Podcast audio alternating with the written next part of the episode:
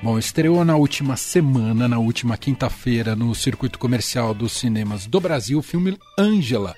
Filme que trata da história de Ângela Diniz, da socialite mineira Ângela Diniz, e eh, diante da sua trajetória acabou se tornando um ícone importante do feminismo, da maneira como ela foi assassinada e como se transcorreu o julgamento, né? Serviu como um despertar, um novo despertar para o feminismo do Brasil, inclusive para que ele pudesse se organizar uh, de maneira mais consistente, né? E que pudesse uh, inicialmente derrubar um pouco das visões machistas. Eu digo inicialmente porque ainda há muito a ser conquistado, mas foi muito importante diante dessa tragédia envolvendo a Angela Diniz. Essa história uh, bastante emocionante, né, com muitos uh, casos é, é, interessantes, está é, agora nas telonas, né, um filme dirigido pelo Hugo Prata, que vai conversar com a gente ao vivo aqui no Fim de Tarde Adorado. Tudo bem, Hugo? Seja muito bem-vindo.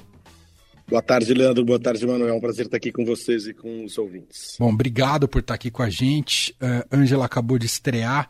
Queria começar te perguntando, Hugo. Claro que muita gente conheceu também a história recentemente, né? A história da Angela Diniz por causa do podcast Praia dos Ossos. O filme nasce por causa do podcast, antes do podcast, depois do podcast? Qual que é? Existe alguma conexão com o podcast ou não, Hugo? Não, o, o nosso projeto é anterior ao podcast. É, comecei esse projeto em 2016 e, e não existia nem o Me Too, nem o Praia dos Ossos e fiquei feliz de, no meio desse caminho encontrar também o, o Praia dos Ossos, que eu acho um trabalho brilhante da Branca Viana. Legal. Bom, e você ali, é, você, eu queria falar um pouco, você falasse um pouco para a gente do recorte que você escolheu para retratar a história da Ângela, que pega muito, claro que tem os flashbacks, mas pega muito da fase final dela ali com Doc Street, não é isso, Hugo?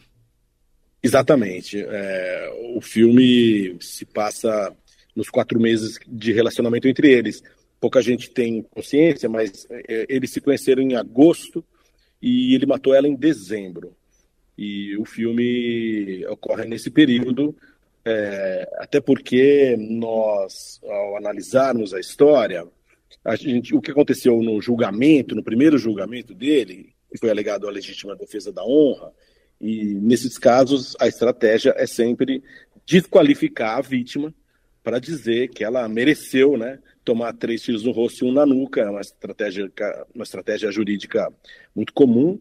E então a gente se rebelou contra isso, falando, bom, então nos últimos anos todo mundo vem falando desse caso e cita a vida dela como foi citada no julgamento, né? O advogado tentava desqualificá-la, chamá-la de, é, de uma Vênus lasciva e ficou trazendo episódios da vida dela que, segundo eles, justificasse aquele desfecho. E a gente achou isso um absurdo, então nós descartamos, para nós não interessa o que a Ângela fez ou deixou de fazer até conhecer o algoz dela. Então, nós, diferente do julgamento, do que foi dito, e nós sentimos que essa versão colou um pouco no, através do, do, do, das décadas é, de julgar a vida dela. Então a gente descartou esse período, começa quando eles se conhecem e acaba quando ele a matou, porque também no julgamento foi aonde foi dito todos os absurdos contra a honra dela e a gente não ia dar é, microfone para esse massacre. Então o filme se ateve aos quatro meses de relacionamento. Como é que essa história chegou em você e, e o que, que te despertou o interesse de fazer um filme baseado nessa história? É, essa história sempre esteve na minha casa desde a minha infância, né? Eu conheço essa história desde a infância, quando aconteceu, é, teve uma repercussão muito grande na minha casa, na, com minha mãe, minhas irmãs, e, e, nós passávamos uns verões em Cabo Frio, então eu era criança e me chamou a atenção aquele julgamento na televisão e era em Cabo Frio, onde eu passava as férias, então eu lembro, tenho desde a minha infância desse caso. É, é, agora, não passou toda uma vida, e quando em 2016 eu lancei o meu primeiro filme, Elis, eu fui procurar um assunto para ser o meu segundo longa-metragem. E me deu vontade de continuar no, no, assunto mulher brasileira. Então me deu vontade de fazer mais uma biografia de uma mulher brasileira que tivesse uma história significativa com potenciais de dramaturgia também, e que, e que principalmente merecesse uma abordagem nova, que a gente pudesse colaborar com uma nova visão. E nesse caso, o caso, como expliquei agora, o Ângela carecia muito de uma de, de ser recontada essa história considerando que aquilo foi um feminicídio. Pouca gente se refere a essa história com esse termo feminicídio, que hoje em dia é muito em voga. Todo mundo ainda lembra que foi é, contra a, a, legítima defesa da honra. Então, nesse, nessa brecha que me deu vontade de contar essa história. Hugo, e você sempre soube que o papel é, seria da Isis Valverde? Sim. Sim, a Isis sempre foi a minha Ângela. É, eu e Isis, a gente já nos conhecíamos, tinha vontade de trabalhar juntos. Sempre me impressionou muito, não só o talento, mas a coragem emocional dela. A Isis é aquela tipo de atriz que mergulha na, na, né, na, nas emoções do, da personagem. No caso de Angela, ia precisar bastante isso, e a Isis tem coragem. Eu digo coragem porque é um, acho que é fundamental, não só a técnica e a formação e a experiência, mas é, um coragem mesmo de mexer nos subterrâneos da alma, assim, de suas emoções, fragilidades e tal. E a Isis sempre teve isso, sem contar a exuberância e, e a técnica e tal. Então, para mim, ela sempre foi a Ângela. Fiz o convite em 2017 para ela, ela aceitou. Aí atrasou um pouco o filme, né, por causa de pandemia, ali aquele período de trevas da cultura que a gente passou, atrasou um pouco, mas graças a Deus ano passado a gente conseguiu conciliar as agendas e ela foi a Ângela. A escolha da Isis, você disse que sempre foi, ela foi a tua Ângela. Por exemplo, Elis foi Andréia Horta. Queria saber como é que é, é, essa escolha é sempre assim, tipo, você já tem alguém ali em mente, você vê a pessoa interpretando. Te pergunto porque deve ser um pouco difícil você conseguir escolher alguém para interpretar alguém que existiu mesmo, não é um personagem de ficção, né? Sim. É, acho que o que acontece é inevitável. Enquanto demora, enquanto a gente prepara a história, começa a escrever, pesquisar, evidentemente que na, na, na, minha cabeça vão, vão passando, né? Logo começo a procurar é, essa atriz que, que, que, encaixe ali nas minhas intenções e, e, tudo mais. Então, é um carrossel, vamos dizer assim, de informação que vai passando e, graças a Deus, no caso da Andréa Horta, como Elise e da Isis, eu logo detectei e fiz o convite rápido e as duas se encaixaram muito bem. Nesse momento, o que mais importa é, é um, acho encontrar uma atriz que encaixe emocionalmente naquela personagem, na, na em termos de, de, de, de performance, de, na, enfim, na tela, e, e, enfim, de semelhanças não físicas, porque não é um concurso de sósias, né? Não tem que se parecer. Aí até parece bastante a Ângela, mas se considerar a Andréa Horta, ela não é exatamente sósia, não é que ela entra na padaria e as pessoas acham ela parecida com a Elis. Isso a gente consegue fazer com visagismo, com cabelo, maquiagem, com preparação. A André encontrou a Elisa, a Isis também, é, mas não, não, não, foi escalada a Isis porque se parece. É, foi pela semelhança, enfim, é, é emocional é, da personagem. Isso eu acho que é o mais difícil na hora de fazer uma escalação, encontrar alguém que, que já tenha a, a é, capacidade de, de fazer a performance que o texto está pedindo. Uhum. Estamos conversando aqui com o cineasta, o diretor Hugo Prata. Estamos falando aqui sobre o filme Ângela, que acabou, conta a história aí da Ângela Diniz, né? Acabou de estrear na última quinta-feira no circuito comercial dos cinemas. O, o Hugo, queria um pouco te ouvir sobre esse affair. O que era esse affair entre a Ângela e o Doc Street? Como ele era? Olha, é, quando eles se conhecem, é, a Ângela tinha recém se separado do, do marido, pai dos três filhos dela.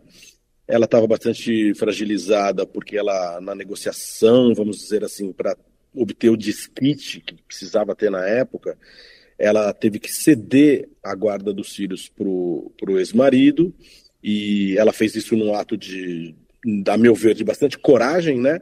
pagou um preço alto, vamos dizer assim, pela liberdade, contando em poder reverter isso com o tempo, com a, o crescimento das crianças.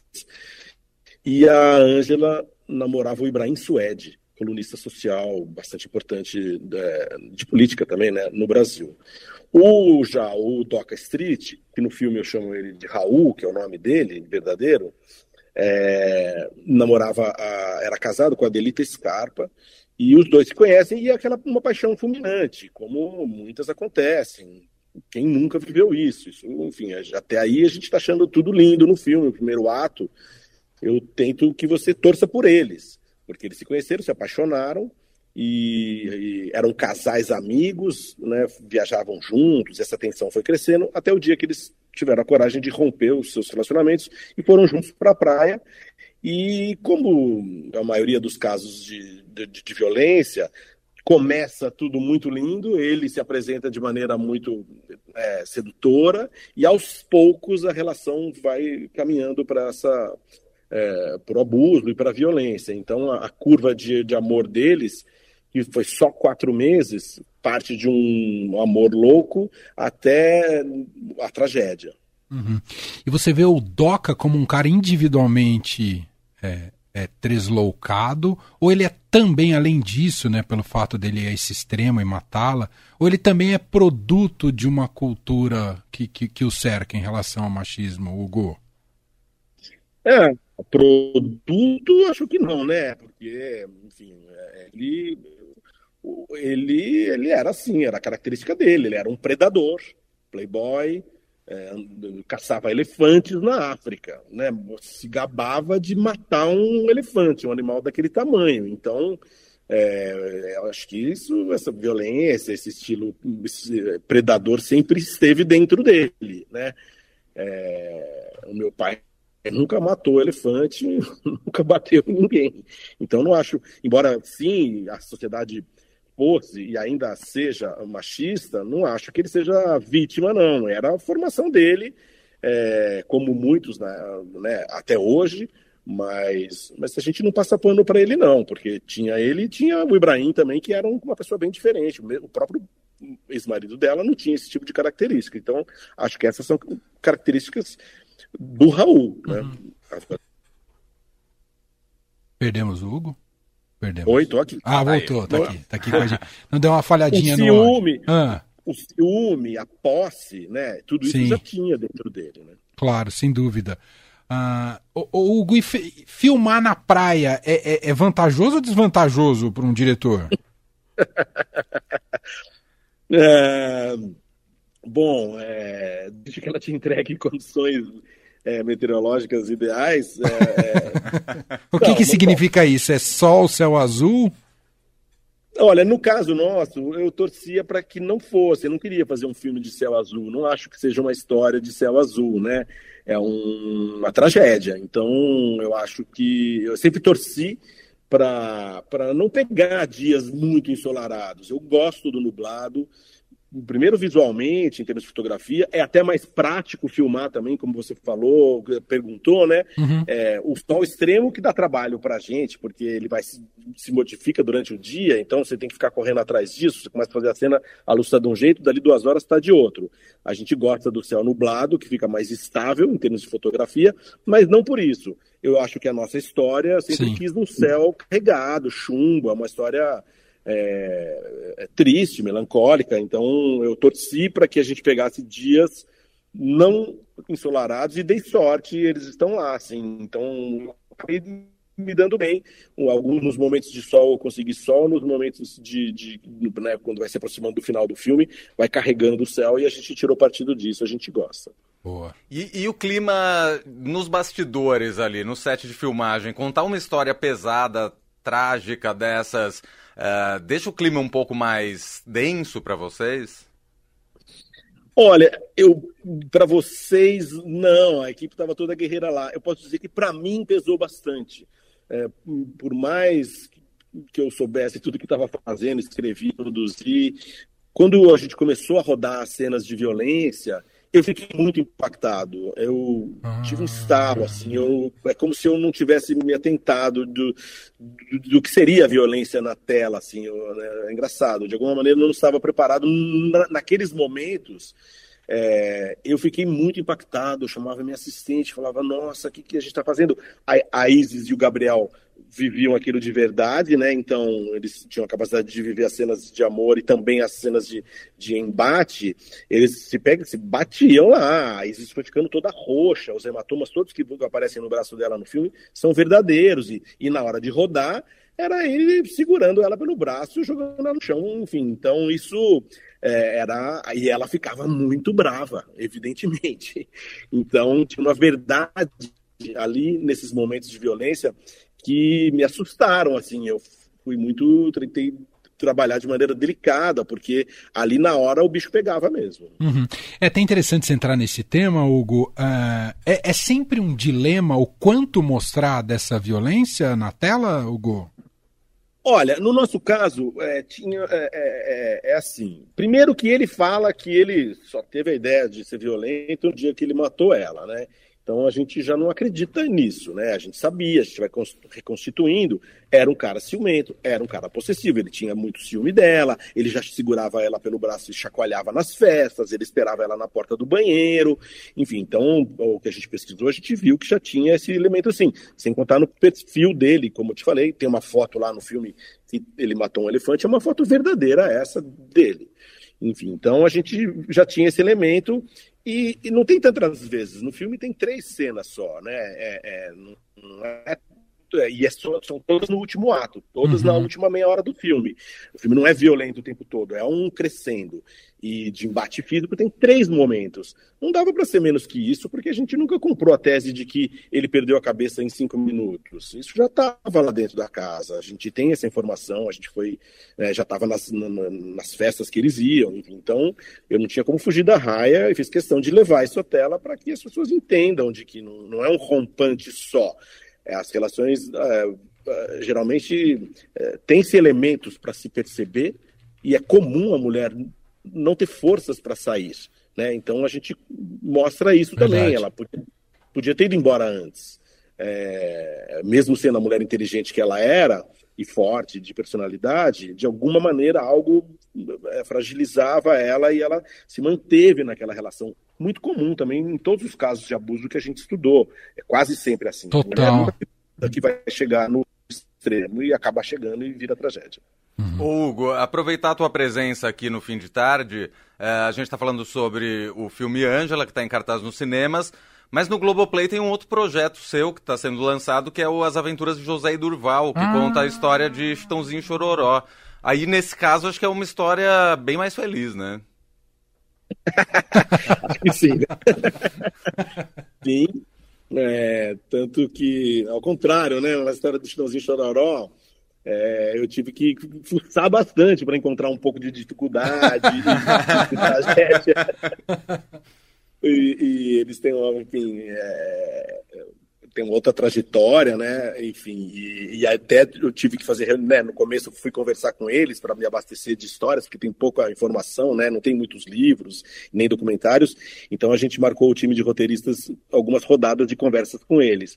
E, e na dramaturgia, como a gente faz e, e, todo mundo assiste, a dificuldade é o centro, né? A, a, o, o, drama, as fragilidades, as dificuldades sempre estão em qualquer filme que você assista, qualquer super-herói tem um, algo a ser superado, o, o Homem-Aranha perde o avô, o Batman perde o pai, a mãe, a, o super-homem tem a questão da criptonita, enfim, e assim vai, né? É, os traumas do, Tom Cruise, enfim, toda a tragédia grega e, e, Shakespeare, enfim. Então, a, a, a, dificuldade faz muito parte da dramaturgia. E no caso de Chitãozinho Chororó, demorei para tirar algumas coisas deles, como, por exemplo, a doença da mãe, não sei se vocês assistiram, e outros, outros casos.